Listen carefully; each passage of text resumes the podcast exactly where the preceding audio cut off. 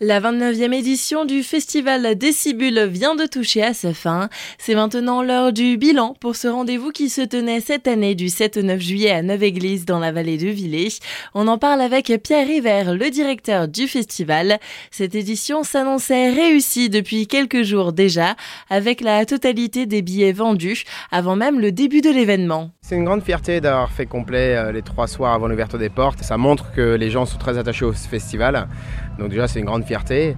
Et puis après très heureux parce que toutes les équipes sont vraiment euh, très contentes de cette édition. Tous les changements qu'on a pu opérer après l'année 2022 ont pu être réussis. Donc c'est vrai qu'on se retrouve maintenant dans une situation où on voit beaucoup de sourires, on voit beaucoup de sérénité. Donc euh, après trois jours de festival assez intense, ça fait extrêmement plaisir. La direction du festival se montre satisfaite de cette nouvelle édition très satisfait hein, parce que même si des fois les chiffres sont bons au niveau des entrées, euh, pour nous c'est très important que chaque bénévole euh, se sente bien, ce qui n'a pas forcément été le cas euh, en 2022. Donc on a remis toutes les choses à plat. Et là on voit que ce soit en termes de restauration, de bar, de technique scène, d'infrastructure, c'est vrai que les choses se sont passées avec énormément de sérénité comme je l'ai dit. Et pour nous c'est le plus important, c'est que tout le monde ressorte heureux. Et je pense que bah, quand il y a des bénévoles heureux, il y a des festivaliers également heureux. Donc la combinaison est vraiment parfaite pour cette édition. Le public s'est lui aussi visiblement montré satisfait de cette édition. En tout cas, les retours sont très bons, hein. euh, ils nous le rendent bien. Beaucoup sont attachés à cet événement, d'autres le découvrent et euh, on a énormément de compliments. On a forcément des petites choses à, régler parce que rien n'est parfait. Mais c'est vrai que euh, les festivaliers vraiment ont été super pendant ce week-end-là, une super bonne ambiance et on est toujours très heureux de